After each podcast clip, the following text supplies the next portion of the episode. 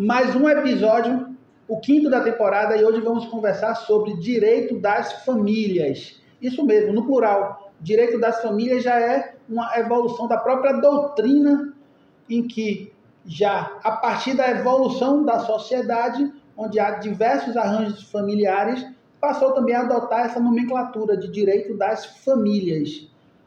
Bem, eu sou Fabiano, advogado coordenador jurídico do Senaju. Ao meu lado aqui, doutora Lisiane Ferreira e doutora Amanda Nobre. Juntos vamos conversar sobre direito das famílias. E aí, normalmente, a família começa a partir da união entre duas pessoas, a partir do casamento. E aí eu já chamo aqui a doutora Amanda para poder explicar para a gente o casamento, a união estável.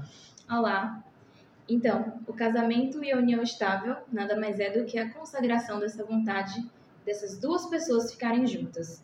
Seja homem com homem, seja mulher com mulher ou homem com mulher. O casamento, na verdade, tem quatro tipos de regime: o regime da comunhão parcial, o regime da comunhão universal, a separação obrigatória de bens e um que a gente quase nunca escuta falar, que é o regime de participação final nos aquestos. É, o Instituto da União Estável se diferencia um pouquinho do casamento. Pela uma característica interessante, o estado civil. No casamento, o estado civil se altera. Então, uma vez que você se divorcia ou se casa, você fica como casado ou como divorciado. E na união estável, não, nunca se altera. Você permanece como solteiro ou permanece como divorciado, de repente, se você já foi casado.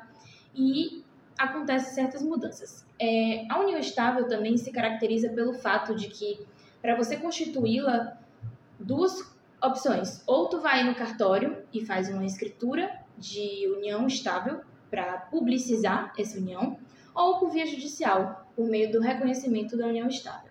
É uma característica marcante da união estável é essa vontade deles dois ficarem juntos. O casamento, a pessoa se casa e não importa como vai ser os desdobramentos familiares, se vai morar junto, se vai morar separado. E a união estável precisa desse dessa característica duradoura, de, de todo mundo ter conhecimento, de haver essa estabilidade e essa vontade de constituir família.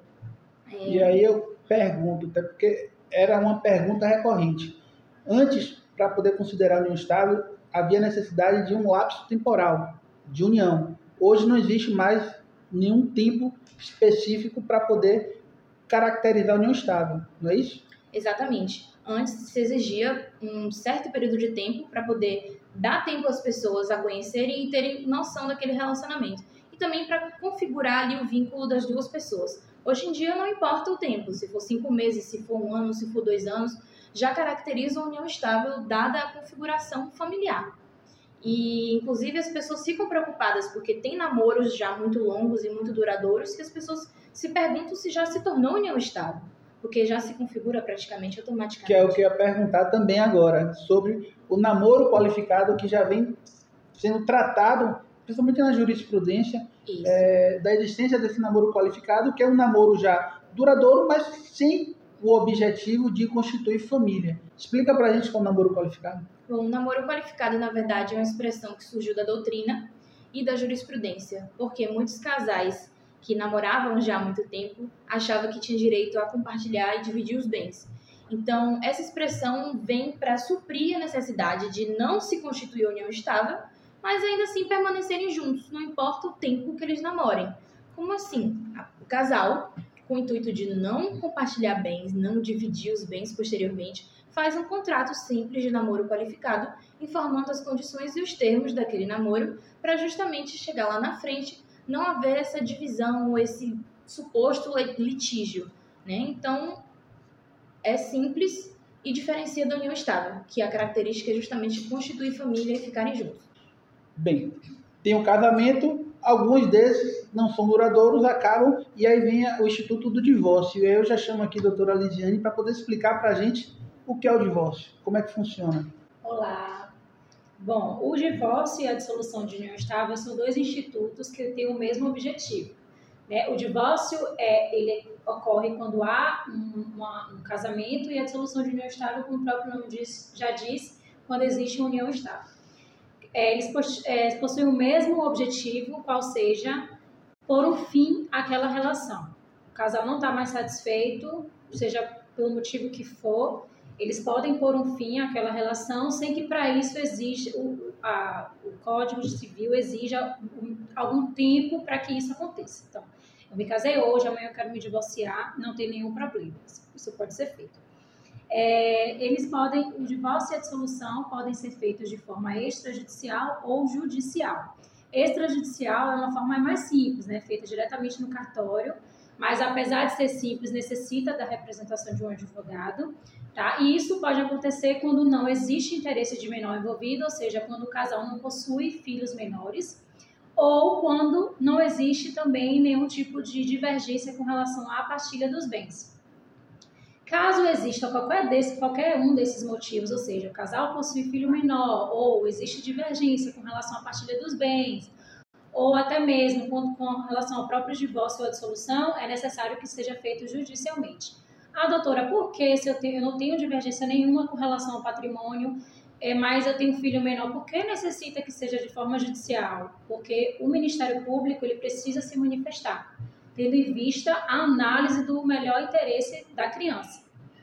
E o divórcio e a dissolução, eles possuem uma influência direta na questão patrimonial. Isso por quê? Como a doutora Amanda já falou, existem quatro tipos de regime de bens e três deles são os mais usuais, que é o regime de separação de comunhão parcial de bens, de separação total e de comunhão universal. Uma das consequências do divórcio, aliás, o divórcio por si só traz diversas consequências e obrigações para ambas as partes. Se tiver filhos, a questão da guarda, a questão do direito de visita e tem também a questão dos alimentos. Como é que funciona os alimentos no divórcio? Pronto. Os alimentos, eles são, é, eles podem ser através de uma obrigação alimentar ou de um dever alimentar. Qual é a diferença disso? A obrigação alimentar é quando o pai ou a mãe, independe né, se é genitor ou genitora, ele tem a obrigação de manter o seu filho. Tá? Durante, se separou da sua esposa ou da sua companheira, quem fica com a guarda da criança geralmente é quem pede os alimentos ao filho que tem a guarda. E isso independe da condição financeira do alimentando, ou seja, do filho. Ah, eu, eu tenho uma vida mais miserável do que a vida que meu filho possui hoje com o pai. Isso independe. Isso não, o, o fato de você ter uma condição financeira menor do que a que seu filho vive, da, da residência que ele vive, não lhe dá o direito de exonerar os alimentos. Ele não vai simplesmente deixar de ter essa obrigação de pagar por conta dessa questão. Agora existe também o dever de o dever alimentar. Isso ocorre quando é um cônjuge dando, dando alimentos ao outro. Geralmente ocorre porque assim, como a nossa sociedade ainda é um pouco patriarcal, na grande maioria das vezes a mulher ela abdica da sua vida é, é, é, profissional para poder se dedicar exclusivamente à família. Então, aquilo ali gera que ela fique defasada profissionalmente. Quando ela se separa, ela não tem a mesma capacidade profissional, ela está é, sem atualizações, enfim, dificilmente ela consegue de pronto ingressar no mercado de trabalho. Então, aí faz com que o companheiro ou o ex-companheiro ou ex-cônjuge pague alimentos a ela. Tá? Também com relação aos filhos maiores. Né? Os filhos maiores, é, apesar de não existir mais a obrigação alimentar, porque ele já atingiu a maioridade, existe ainda o dever alimentar. Se seu filho é, vive numa condição de miserabilidade, ainda que tenha atingido 24 anos, né, que é quando teoricamente, de fato,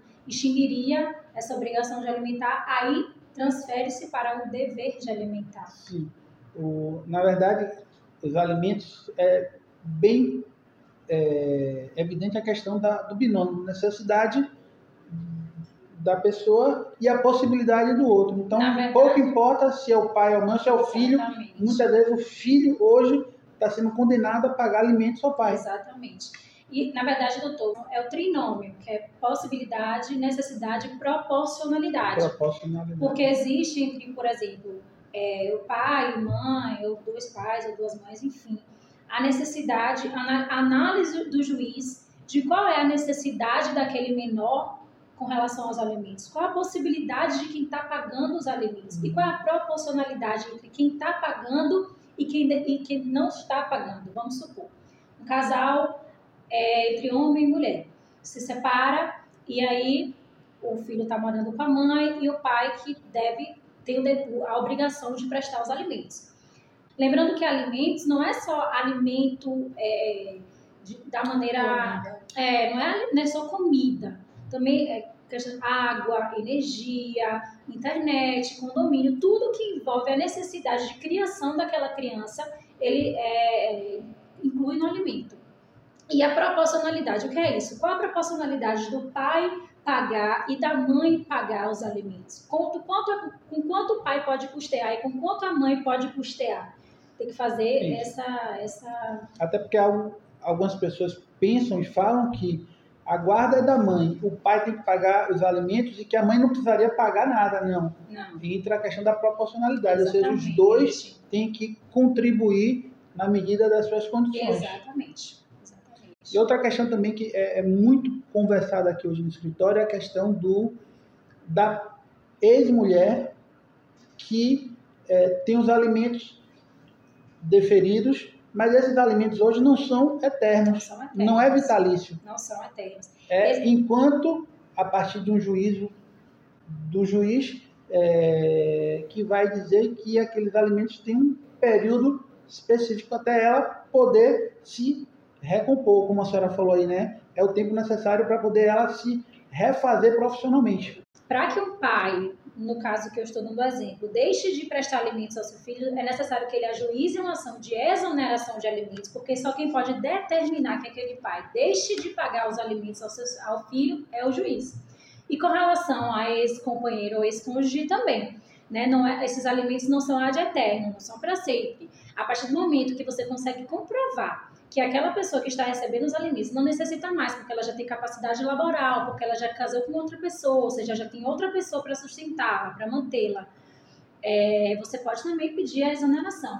Já com relação à revisão de alimentos, é quando algum dos requisitos ali do, do trinômio, que eu já falei anteriormente, é, é, modificado. Por exemplo, o pai podia pagar mil reais, agora ele não tem, perdeu o emprego, não tem mais as mesmas condições financeiras, então ele pode pedir para pagar menos, né? Porque mudou o, a, a possibilidade de pagar. Ou filho, né? Não está mais está precisando de mais dinheiro para, sei lá, pagar uma escola mais cara, ou porque está precisando de um tratamento médico. Então mudou a questão da necessidade. Então vamos ajuizar uma ação de revisional de alimentos para que aquele alimento seja pago um valor maior.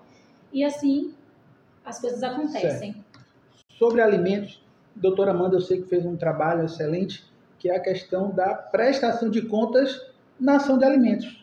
Explica para a gente como é que funciona e como é que a gente pode, de alguma maneira, utilizar aqui, ou como a gente vem utilizando aqui no escritório?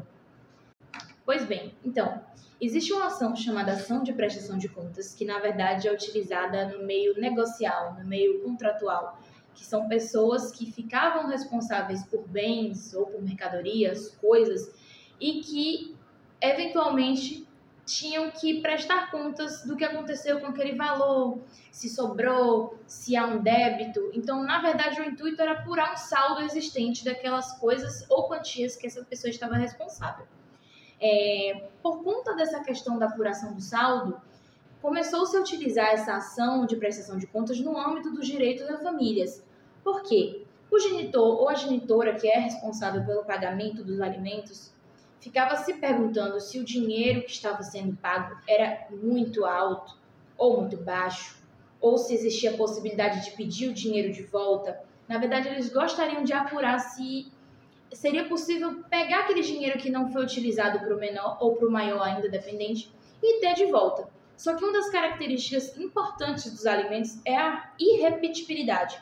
Como assim? Uma vez que você pague, já era, pagou para sempre, nunca mais vai ver esse dinheiro de volta, porque foi empregado no benefício e no melhor interesse da criança ou adolescente ou maior dependente. Então, com o tempo, essa utilização de ação de prestação de contas no direito das famílias passou a ser permitido justamente para que o genitor ou genitora verificasse se o dinheiro que ele está pagando a título de pensão está sendo empregado é, para o menor ou para o maior dependente adequadamente. Ou seja, o interesse dessa ação não é apurar o saldo para ter o dinheiro de volta, e sim garantir que a criança, ou dependente ou maior dependente, esteja usufruindo adequadamente desse valor que está sendo direcionado para ele, seja em termos de aluguel, seja em termos de escola, faculdade, saúde, educação, lazer e etc. Então, permite-se sim apenas com esse intuito. Se for, se o juiz detectar que não é com esse intuito, a ação vai ser extinta. Podemos servir também para poder até preparar uma eventual ação de ou exoneração ou até revisão, que já é um assunto para o próximo episódio com a doutora Lisiane, Isso. mas que pode servir, inclusive, para poder é, demonstrar, através desta ação de prestação de contas, de que aquele valor que está sendo pago é muito ou é pouco. Ou pouco. Isso, porque a genitora certo. ou genitor tem que juntar os comprovantes de pagamento da utilização do dinheiro para comprovar onde que está sendo empregado. Certo. Direito das famílias é um tema extremamente extenso e não dá para poder, num episódio único, a gente tratar dele. Então, é verdade. É, inclusive, tem uma pergunta que eu já vou deixar aqui no ar, que é sobre a questão da prisão civil do devedor de alimentos, para o próximo episódio. Então, no próximo episódio, a gente vai responder sobre isso, certo? Quero aproveitar para poder convidar vocês para assistirem os episódios anteriores em que já conversamos sobre direito administrativo e direito do consumidor. E no próximo episódio, com a doutora Amanda e a doutora Lisiane, para poder falar sobre guarda, exoneração de pensão, a prisão civil, inventário também, com um assunto extremamente importante que é recorrente aqui no escritório. Então, convido vocês para o próximo episódio na próxima semana. Até lá!